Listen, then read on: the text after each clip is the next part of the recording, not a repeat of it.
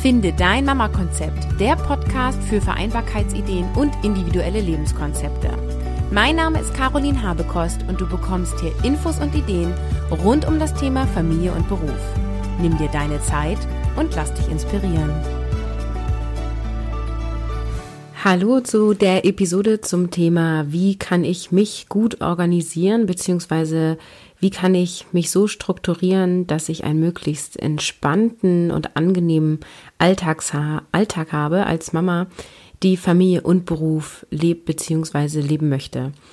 Und dieses Thema ist eins, wozu ich immer wieder gefragt und angeschrieben werde. Ich rufe ja immer wieder dazu auf, was sind Themen, die euch beschäftigen? Schreibt mir eine Mail an kontakt@ carolinhabekost.de oder kommt in meine Facebook-Gruppe, äh, finde dein Mama-Konzept und berichte, was beschäftigt dich. Und aktuell ist es die Frage, wie kann ich mich strukturieren? Also vielen Dank für alle, die mir diese Frage geschickt haben. Heute werde ich sie mal bearbeiten und ich kann an dieser Stelle schon mal sagen, das ist nichts, was ich in einer Episode abfrühstücken kann. Aber ich fange mal an damit. Denn es ist ein Thema, was so vielschichtig ist, weil Organisation beziehungsweise Struktur des Alltags verschiedene Ebenen hat. Und zwar einmal die Ebene von, wie sind grundsätzlich Rahmenbedingungen da, also habe ich ein Kind in Betreuung oder welche Betreuungsmöglichkeiten habe ich? Wie viele Kinder habe ich? Ähm, habe ich schon ein Schulkind? Wie sind hier die Zeiten? Welche Möglichkeiten gibt es hier, was äh, Schulbus angeht oder Fußweg des Kindes oder Fahrgemeinschaften? Welche Rahmenbedingungen gibt es bei meinem Arbeitgeber? Beziehungsweise vielleicht spielst du auch mit dem Gedanken, in die Selbstständigkeit zu gehen oder bist in einer Selbstständigkeit. Also es hat so viele Variablen, dass es erstmal auf dieser, dieser Metaebene organisatorisch die Frage ist, welche Möglichkeiten hast du und wie sieht dein Alltag grundsätzlich aus? Und dann hat es die zweite Ebene, und zwar, wenn du dann in deinem grundsätzlichen Alltag-Konstrukt angekommen bist, ja, dass du zum Beispiel sagst, ich arbeite jeden Vormittag vier Stunden, ich habe Kind eins in der Schule, Kind zwei ist im Kindergarten, so und so sind die Zeiten, dann ist immer noch die Frage, wie strukturierst du dich innerhalb dieses Alltags? Wie gehst du damit um, wenn Einladungen zu Geburtstagen kommt? Wie organisierst du dich, wenn Weihnachten vor der Tür steht? Wie organisierst du, dass du auch mal einem Hobby nachgehen kannst oder du mal Zeit hast mit deinem Partner? Oder, oder, oder. Also es gibt diese zwei Ebenen, einmal von dieser Grundstruktur, wie ich sie nenne, und dann einmal deine Alltagsstruktur innerhalb dieser Grundstruktur. Und ich gehe jetzt erstmal darauf ein, was die Grundstruktur angeht. Also da ist natürlich, wie immer, gibt es gar kein Rezept, wo ich sagen kann, das ist gut, das ist schlecht, sondern durchdenke am besten, wie du dich aufbaust und wenn du aktuell Familie und Beruf bereits vereinbarst und äh, das auch erstmal so ist, ja, also manche stehen ja auch so auf einem ähm, Punkt in ihrem Leben, wo sie eine Entscheidung treffen, ob sie den Arbeitgeber wechseln, ob sie die Stunden reduzieren und so weiter. Aber wir nehmen jetzt erstmal das an, was da ist, beziehungsweise das, was du aktuell im Kopf hast, wenn du jetzt in Elternzeit bist und zeitnah wieder starten möchtest. Und überprüfe mal, ähm, wie du das aufgebaut hast. Also die erste Frage ist ja, ähm, wie viele Stunden arbeitest du, wo arbeitest du, wie lange ist der Fahrtweg, welche Flexibilität hast du dahingehend, was Arbeitszeiten und Fahrtweg angeht. Also ich meine hier Homeoffice, Gleitzeit und ähnliches. Und wo sind deine Kinder in dieser Zeit? Sind sie in einer Betreuung? Ähm, sind sie bei deinem äh, Partner, bei dem Vater der Kinder, bei Oma, Opa, ähm, wie auch immer? Wie ist das geregelt? Und überprüfe, hat das alles, also ist das alles fest, hat das alles Sinn? Ich habe das, glaube ich, schon in ein paar Episoden mal erwähnt, dass wir auch einen Tag betreuen durch Tandemfamilien. Das heißt, mein Sohn geht zu einer Familie und meine Tochter ist immer zu einer anderen Familie gegangen. Jetzt mit Schuleinstieg ist da aktuell wieder die Oma eingesprungen, weil sie in der Schule noch keine neuen Freunde hat. Sie ist auf eine Schule gekommen, wo sie noch niemanden kannte. Ähm, und wir da noch keine Tandemfamilie haben. Und das ist zum Beispiel eine Betreuungsoption, die immer einen Plan B braucht, denn wenn die andere Familie in Urlaub fährt, wenn das Kind der anderen Familie krank ist, wenn die Kinder sich aktuell gerade nicht gut verstehen oder oder oder, ist das eine sehr wackelige Situation und das heißt, wir brauchen hier immer jemanden, der dann einspringen kann, was bei uns eben die Oma ist. Also sie betreut den Tag nicht regelmäßig, sondern wenn es nicht klappt, dann fragen wir sie an. Und es ist auch immer der Tag, wo ich mir beruflich möglichst keine Termine lege, um dann Zeitausgleich zu machen, weil ich in einer Berufstätigkeit bin, wo ich äh, ja auch recht viele Überstunden mache durch mal hier eine Abendveranstaltung oder Reisetätigkeiten. Und die nutze ich immer an diesem einen Tag ähm, um dann hier einspringen zu können. Also sowas bedenke, auch sowas wie Schließzeiten der Kita, Schulferien, überlege, wie du das aufbaust. Und dann ist die grundsätzliche Frage, arbeitest du Teilzeit oder Vollzeit und wie verteilst du die Stunden auf welche Tage? Und da gibt es auch immer wieder die Diskussion, dass einige sagen, ja, ich arbeite jeden Tag ein paar Stunden, der Arbeitgeber ist vielleicht sogar dicht dran und dann kann ich immer genau in der Zeit arbeiten, wo meine Kinder betreut sind. Das ist eine schöne Idee, denn dann ähm, hast du auch jeden Nachmittag mit deinen Kindern, vielleicht hast du sogar ein gemeinsames Mittagessen und du hast auch quasi eine kurze Arbeitszeitdauer. Ja, wenn ich vier Stunden am Stück arbeite, kann ich vielleicht, ja, Fragezeichen, je nachdem, was für ein Typ Mensch du bist, konzentrierter arbeiten, als wenn ich acht Stunden am Stück arbeite. Der Nachteil an diesem Modell ist, dass du keinen Vormittag für dich alleine hast, es sei denn, du arbeitest zum Beispiel nur drei halbe Tage oder vier halbe Tage. Das heißt, auch immer, wenn du zu Hause bist, sind deine Kinder zu Hause. Das muss kein Nachteil sein, aber es ist einfach was, was bedacht werden sollte, denn einen Vormittag alleine zu Hause, um zum Beispiel Haushalt zu machen, um zum Beispiel sich mal verabreden zu können oder mal zum Friseur zu gehen oder einen Arzttermin wahrzunehmen oder, oder, oder, ist durchaus hilfreich. Insofern durchdenke das und überleg dir, ob volle Tage arbeiten für dich eine Option ist. Ähm, ich selber mache das ja, weil ich so der Typ bin, ich brauche einen Moment, um umzuswitchen gedanklich. Das heißt, wenn ich jetzt immer einen halben Tag arbeite, mittags dann die Kinder abhole, dann Mittagessen koche. Ich habe beide Kinder in Betreuung bzw. Schule ohne Mittagessen dann brauche ich einfach immer einen ganzen Moment, um dann wieder bei den Kindern anzukommen und dann auch andersrum, um dann wieder bei der Arbeit anzukommen. Und da hilft es mir enorm, volle Tage zu arbeiten und zu sagen, heute konzentriere ich mich primär auf Arbeit. Und an den Tagen, wo ich zu Hause bin, konzentriere ich mich primär auf die Aufgaben als Mutter und auch als Hausfrau. Genau, also überleg dir, was du da für ein Typ bist und auch was beruflich besser passt. Also ich bin ja zum Beispiel auch in einer Seminartätigkeit, da wären halbe Tage totaler Murks. Ähm, insofern ist das bei mir nochmal ein zweiter Grund, in volle Tage zu gehen. Genau, und dann überleg auch immer, ähm, was macht der Vater der Kinder und wie arbeitet der? Es sind ja viele, viele Frauen, die in Teilzeit arbeiten und viele, viele Männer, die Vollzeit arbeiten.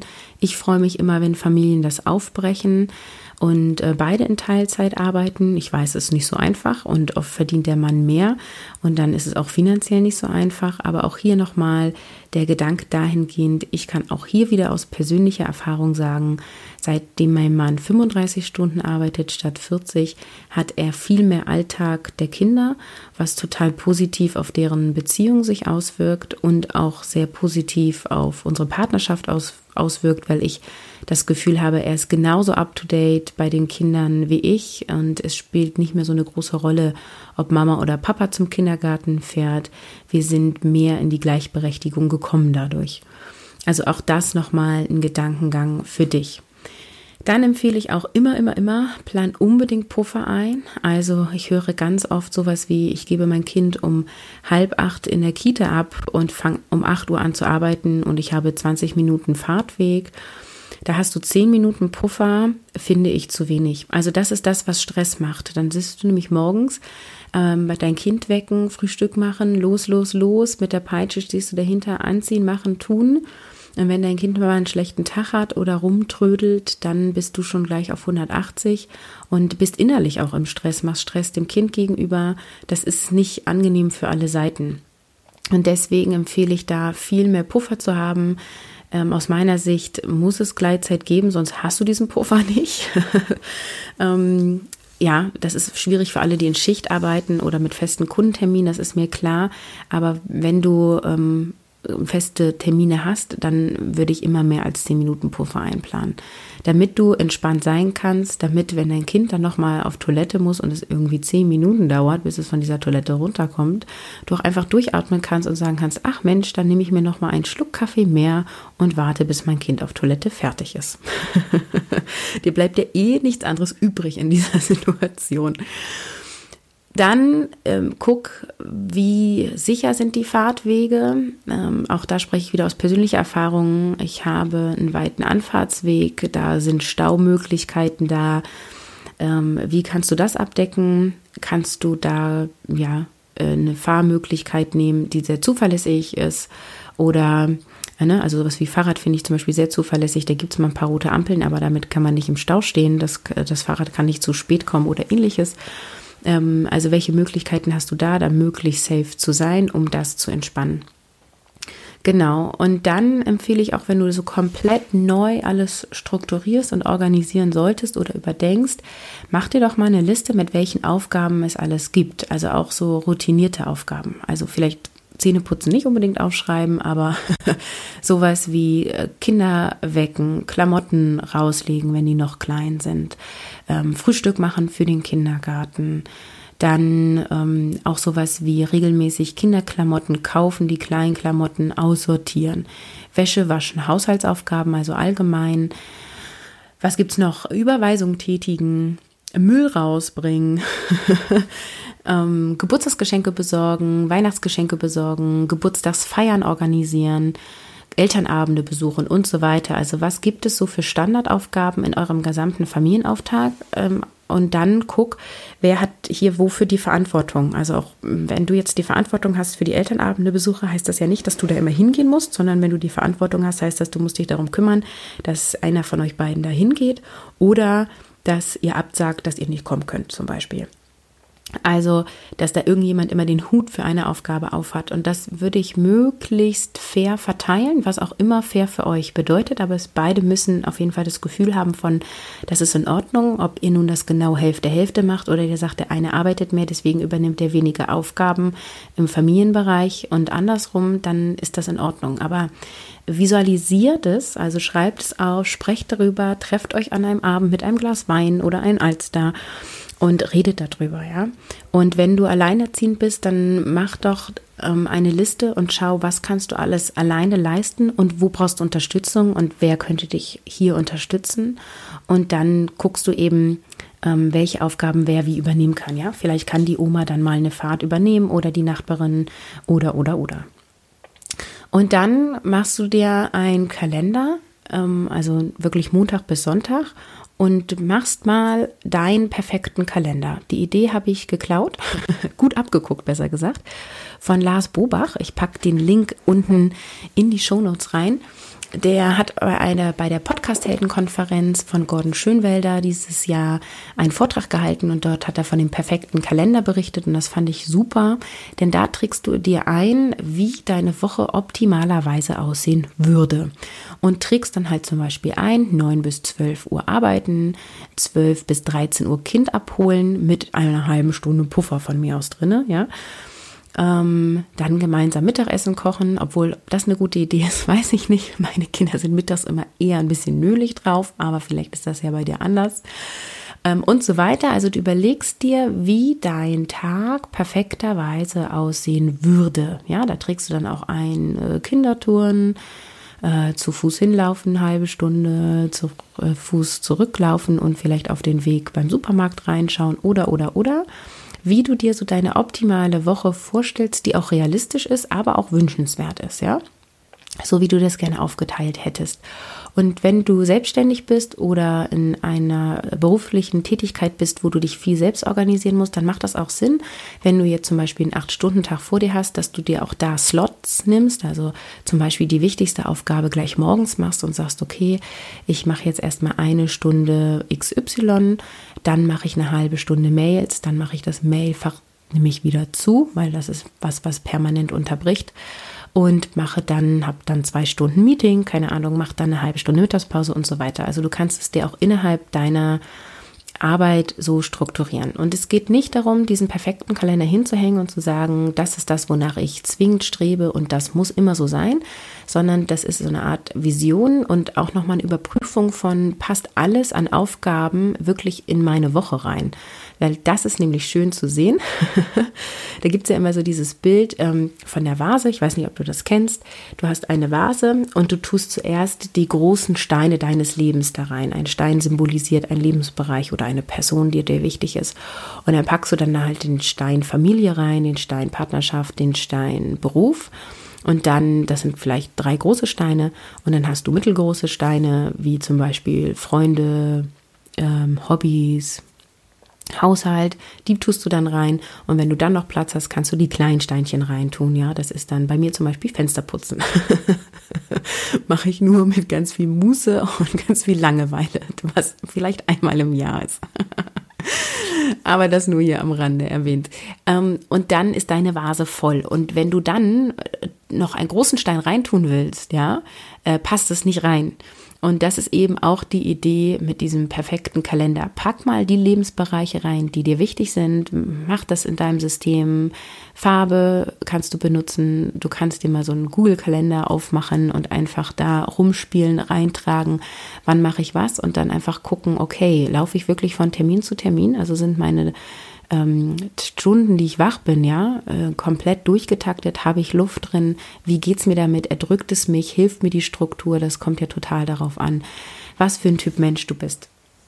Und dann hängst du dir diesen perfekten Kalender hin und strukturierst deine Woche danach. Das heißt, dann ruft eine Freundin an und sagt, hey Mensch, hast du Lust, dass wir mal ähm, uns nachmittags mit den Kindern treffen auf dem Spielplatz? Und dann guckst du deinen Kalender und sagst, ja Mensch, Freitagnachmittag, da hatte ich irgendwie draußen Spielaktion mit den Kindern, hatte ich mir optimalerweise vorgestellt. Und dann sagst du halt, ja, ich habe Freitagnachmittag Zeit. So dass du dich daran orientieren kannst. Und probierst mal aus. Ähm, und wenn du dann einmal im Monat dieser Woche annähernd folgst, ist das schon ein Erfolgserlebnis und hilft dir einfach auch einzuordnen, wie viele Aufgaben kannst du annehmen oder nicht. Denn das ist auch ein Phänomen, was ich von meinen Coaches kenne, aber auch von mir selber, wenn ich mal ganz, ganz ehrlich bin dass ich nämlich gerne Ja sage. Und gerne Ja sage zu, hey, ja klar, da bei der Elternbauaktion helfe ich im Kindergarten. Und ja klar, ich kann auch noch dies eben besorgen, du und ich bin ja eh einkaufen, da kann ich auch noch das mitbringen. Und nachher sitze ich da und habe tausend To-Dos und denke mir, wow, wie soll ich das alles schaffen? Und ich schaffe das auch immer irgendwie, aber am Ende des Tages bin ich dann müde und groggy und wundere mich. Hm, brauche ich mich nicht wundern? Ja, also auch ich lerne immer wieder Nein zu sagen, gerade bei solchen Hilfsaktionen, Schule, Kindergarten, da bin ich doch sehr anfällig.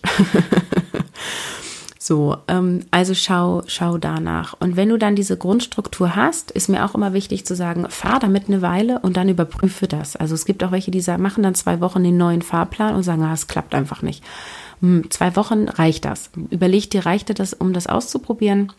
Oder setzt du dir so eine Zeitspanne von, okay, drei Monate mache ich so, dann mache ich eine Reflexion und dann mache ich nochmal die nächsten zwei Monate ist zum Beispiel anders und dann schaust du, was für dich gut passt. Also letztendlich gibt es nicht diese eine Struktur, die immer passt, sondern du bist permanent dich am immer wieder neu organisieren und umstrukturieren. Und es fällt aber leichter mit der Zeit, weil du immer mehr Ideen durchdacht hast, immer mehr Sachen ausprobiert hast und eben dann auch weißt, ah, okay, ein voller Terminkalender erschlägt mich, ach nee, ein voller Ter Terminkalender erfüllt mich eher, weil ich dann weiß, es ist alles drin, ich bin gedanklich frei, ich muss nichts im Kopf behalten, ja. Und dann gibt's wieder die, die sagen, oh, es ist mir alles viel zu viel, ich führe überhaupt gar keinen Kalender, ich mache alles nach dem Gefühl, bin vielleicht ein bisschen verpeilt, aber so komme ich viel besser zurecht. Auch das kann eine Erkenntnis sein, mit der du mehr zufrieden und glücklich bist. So, und jetzt möchte ich nochmal auf das Thema eingehen. Also, wie kann ich mich innerhalb dieser Struktur organisieren? Ich war jetzt ja eben die ganze Zeit auf dem Thema Metaebene. Wie baue ich so meine Tage auf? Ähm, erhalte ich mir auch vielleicht den Sonntag als Familientag frei? Das habe ich noch gar nicht erwähnt. Das ist ja auch so ein Klassiker. Ich kenne das selber noch von mir, als ich Kind war. Am Sonntag ist Familienausflugtag oder Familienzeit zu Hause. Genau, also auch das darfst du damit einplanen. Aber wie ist das jetzt, wenn du in deinem Alltag bist? Ja, du hast jetzt deine Tage, an denen du arbeitest, du hast jetzt irgendwie deine Side-Slots und hier und da was zu machen. Und wie kann ich mich hier so strukturieren, dass Dinge, die dann auf mich zukommen, auch in meinen Alltag Platz finden? Und da gibt es natürlich tausend Helferlein. Also die einen, die haben ein Notizbuch dabei und schreiben da To-Dos auf. Die anderen führen ein Trello-Board äh, mit all ihren To-Dos. Die nächsten bappen sich Post-its überall hin, da wo es wichtig ist. Dann, ja, die nächsten haben es einfach im Kopf und machen es frei raus und spontan. Also da sind, ist der quasi keine, keine Grenze gesetzt. Ähm, probier aus und guck, was für dich passt. Und ja, ich finde es ganz schwierig, auf dieser Ebene Tipps zu geben, denn ich kann immer nur von dem ausgehen, was ich bei meinen Coaches erlebe oder eben bei mir selber. Ähm, und das heißt aber nicht, dass es für dich passen muss. Ich bin ein Riesenfan davon, Dinge aufzuschreiben und rauszutun aus dem Kopf weil ich es hasse, wenn ich sowas denke wie, ähm, ah ja, morgen ist Schulsport, ich muss ja noch die Turnschuhe ähm, einpacken, genau, Schulsport, Turnschuhe einpacken. Und das sehe ich beim Armbrot und irgendwas wollte ich noch, irgendwas wollte ich noch, ach ja, genau, Turnschuhe. So, und dann ist es besser, ich packe einmal schnell die Turnschuhe ein und hänge sie irgendwie zur Eingangstür, dass wir sie nicht übersehen, obwohl sowas auch passiert ist, obwohl das nicht mit den Turnschuhen war, das war mit dem Kindergartenrucksack, mit dem Frühstück drin. Ähm, oder tu sie halt gleich ins Auto. Ähm, oder aber ich schreibe mir einfach ein Post-it und batsch das in die Küche. Bei uns ist es die Küche. Wir haben quasi einen Ort und dann habe ich da die Übersicht. Ich bin aber auch ein Mensch, den das nicht stresst, wenn da 100 Post-its hängen. Ja, dann priorisiere, priorisiere ich die nach oben. Das, was wichtig ist, was heute gemacht wird, kommt nach ganz oben. Das, was nicht so wichtig ist, was auch morgen übermorgen erledigt habe, kann nach unten kommen. Ich weiß, dass viele das erschlägt und dass sie damit nicht gut zurechtkommen. Viele nutzen auch gemeinsame Apps, auf jeden Fall die in Partnerschaft leben oder eben mit Familien sich irgendwie die ähm, auf das Aufziehen der Kinder teilen. Also sowas wie die Bring-App zum Lebensmittel einkaufen, ähm, dass sie sich hierüber organisieren oder mit äh, Wunderlist, das ist eine To-Do-Liste, wo du dich auch gegenseitig freigeben kannst. Da äh, gibt es einmal To-Dos für den Haushalt, auch da kann man Einkaufslisten hinterlegen ähm, oder auch Wunschlisten der Kinder. Immer wenn ich eine Idee habe, was ich ähm, also eine Idee habe, die meine Kinder zu Weihnachten zum Beispiel bekommen könnten, schreibe ich das einfach da rein. Und wenn ich dann gefragt werde, das wird ja dann irgendwann kommen, im Spätherbst, Frühwinter, dann kann ich da drauf gucken und kann Wünsche verteilen. Obwohl ich da auch äh, tatsächlich eine digitale Wunschliste inzwischen mache, die ich einmal rausgebe, weil es mir das erleichtert. Dazu werde ich aber in einer anderen Episode auch nochmal was sagen. Vielleicht mache ich nochmal eine Episode, wo ich genau sage, wie ich mich selber organisiere. Dann ähm, genau kann ich da noch mal ein paar mehr Tooltips raushauen. Auf jeden Fall geht es darum, dass du für dich dein System rausfindest und auch rausfindest, wie kannst du entspannen. Also Meditation ist ja ein großes Thema. Ähm, ich kenne aber auch wieder viele Mütter, die dann in ihren sowieso engen Zeitplan dann noch irgendwie jeden Morgen Morgenroutine zehn Minuten einplanen, dafür früher aufstehen und dann ist es quasi ein Stresstermin zu meditieren. Und wenn du da sitzt und weißt, ich muss jetzt zehn Minuten meditieren und das soll mich jetzt entspannen, dann entspannt das die meisten Menschen eben nicht. Und daher empfehle ich eher die Taktik äh, in Achtsamkeit im Alltag. Manche sagen auch Meditation im Alltag. Sei achtsam in deinem Alltag, genieße die Momente, die da sind. Also gerade so ein Beispiel, wie ich vorhin gesagt habe, wo eh klar ist, okay, dein Kind braucht jetzt irgendwie nochmal zehn Minuten, bis du los kannst, dass du dich dann hier nicht diese zehn Minuten ärgerst und ja die Zeit für dich nicht nutzt, sondern dass du entweder Dinge erledigst, wie in Ruhe den Geschirrspüler ausräumen. Ich sage extra in Ruhe, weil das kann auch nochmal zu Stress führen. Das noch erledigen, das noch erledigen, das noch erledigen.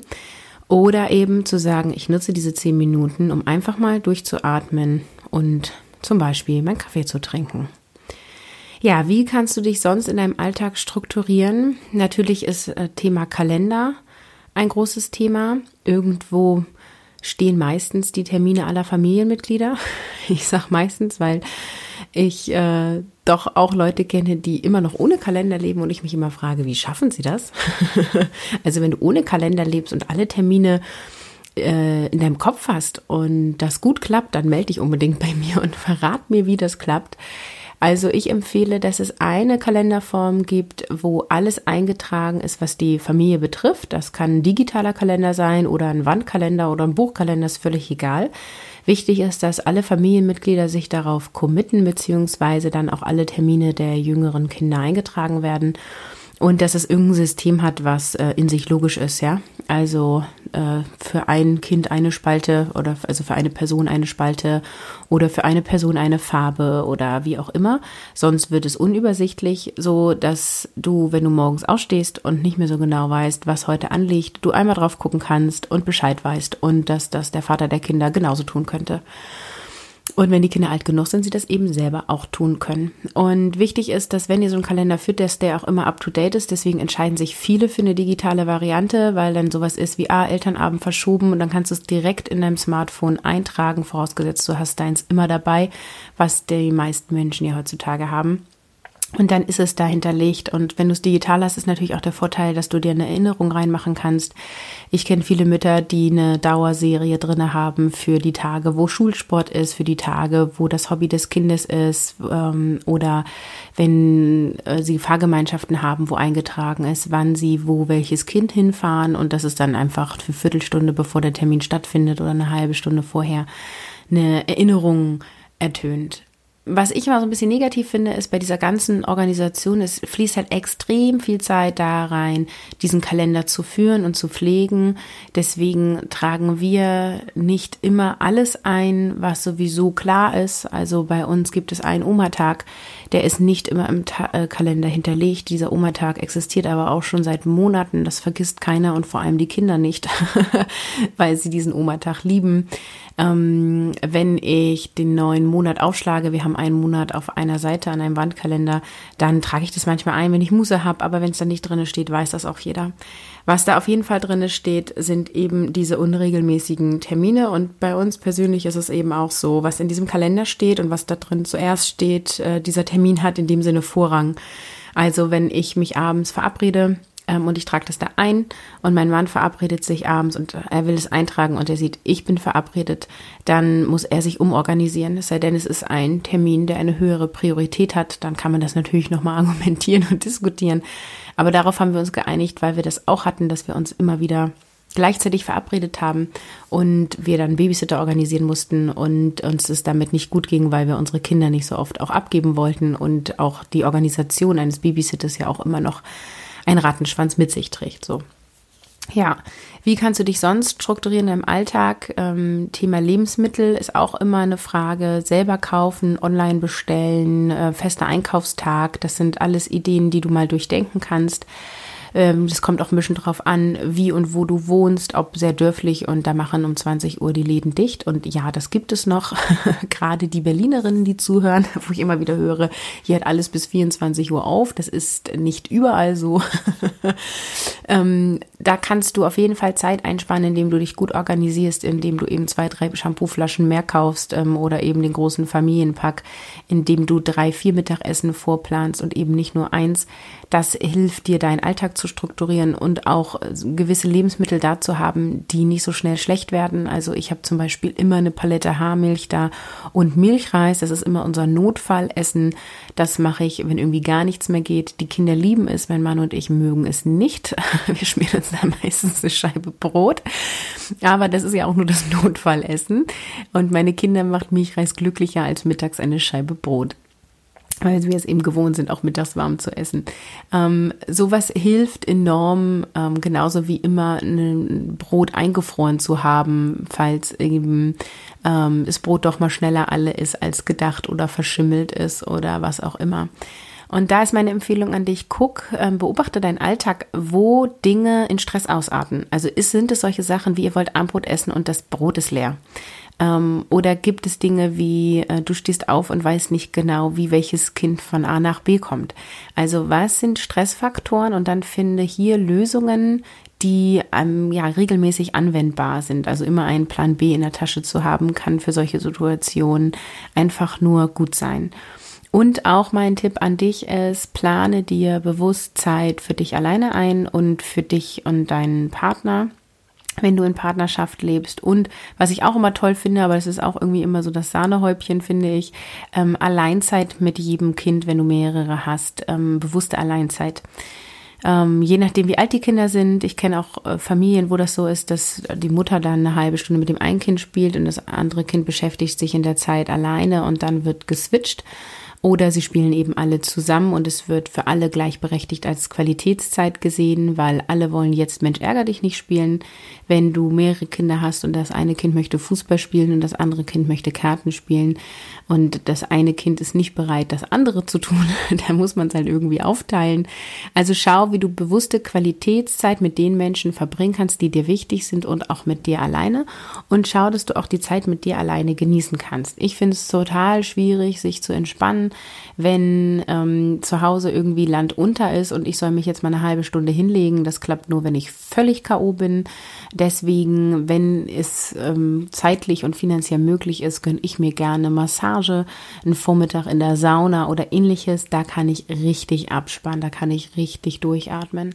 Genauso suche ich regelmäßig Erholungsfreiräume ähm, gemeinsam mit den Kindern. Also was entspannt die ganze Familie und das kann sowas sein wie ein Waldspaziergang oder wir wohnen jetzt auch nicht so weit weg von der Nordsee.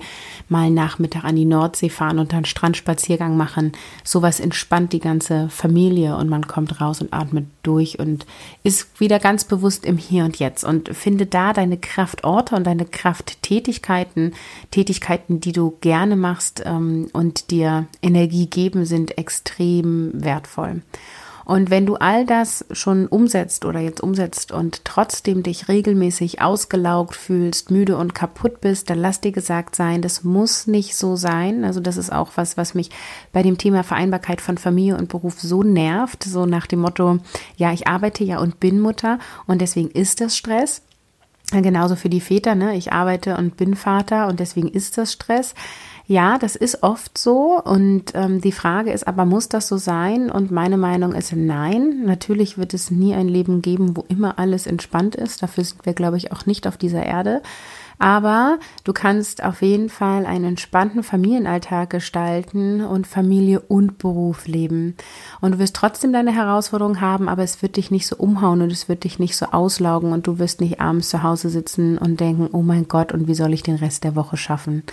Und wenn es dir so geht, dass du sagst, oh, ich weiß überhaupt nicht, wie soll ich meine Arbeitszeiten aufteilen oder ich weiß nicht, wie soll ich zu Kraft kommen und zu Energie kommen, dann biete ich dir, wie allen meinen Hörern an, Komm in ein kostenloses Erstgespräch mit mir. Wir schauen, wo sind deine Stellschrauben. Ich mache immer so ein bisschen so eine Art Vereinbarkeitscheck, nenne ich das auch gerne. Gucke, was läuft bei dir schon gut, wo sind Punkte, wo du dir Verbesserung wünschst und dann gebe ich dir natürlich auch ein, zwei Hinweise, was ich dir empfehle, wie du Dinge für dich ausprobieren kannst und dann können wir auch schauen, ob eine Zusammenarbeit mit dir und mir für dich sinnvoll ist. Ähm, dafür gehst du auf www.carolinhabekost.de slash Gespräch buchen. Genau, und dann freue ich mich über dich, ähm, dich kennenzulernen, so rum. also, zusammenfassend, wenn du mehr Balance zwischen Familie und Beruf haben möchtest und schauen möchtest, wie deine Struktur, wie du dich am besten strukturierst, dann schau erstmal auf der Metaebene, Schau, welche Aufgaben es gibt, wer welche aktuell übernimmt und ob das fair verteilt ist und ob es sich für alle Familienmitglieder gleich fair anfühlt. Auch hier nochmal der Hinweis, Kinder helfen, wenn sie es gewohnt sind zu helfen und sehen, was sie tun können. Ja, also auch schon jüngere Kinder können zum Beispiel Kleidungsstücke in ihren Kleiderschrank sortieren oder, oder, oder das auch mit Freude und Spaß und ohne, dass man mit der Peitsche dahinterher stehen muss. Also wie kannst du auch kindgerecht die Kinder im Alltag integrieren und dass du nicht alles alleine machen musst? Und ähm, wie könnt ihr es partnerschaftlich fair aufteilen, Familie und Beruf zu vereinbaren? Und dann schau, dass du dir eine Struktur aufbaust mit zum Beispiel dem perfekten Kalender. Wie sähe eine optimale Woche bei dir aus? Wie möchtest du strukturiert haben? Und schau, wie weit bist du davon entfernt und was kannst du tun, um da hinzukommen? Und dann schau auf der zweiten Ebene in deinen Alltag, wenn die Basisstruktur gegeben ist, die Grundstruktur. Was sind Dinge, die hauen dich um? Was, ähm, was führt immer wieder zu Stress? Also Thema Krankheit habe ich zum Beispiel auch noch gar nicht angesprochen. Was ist, wenn einer krank wird? Ähm, wer hilft da dann wen aus? Guck, welche Situationen dich immer wieder unruhig machen oder was dich zu Stress bringt oder Dinge, die du immer wieder vergisst, wo du dir Verbesserung wünschst und schau, was hier Lösungsstrategien sein können. Und Lösungsstrategien sollten immer so sein, dass sie auch leicht und freudig für dich umzusetzen sind. Und dann, ja, bekommst du mehr Balance mit Familie und Beruf und kannst erfüllte Mama sein und erfüllte Arbeitnehmerin bzw. Selbstständige beruflich tätige Frau sein. So rum. Für heute sage ich Tschüss, ciao, ciao, bis zum nächsten Mal.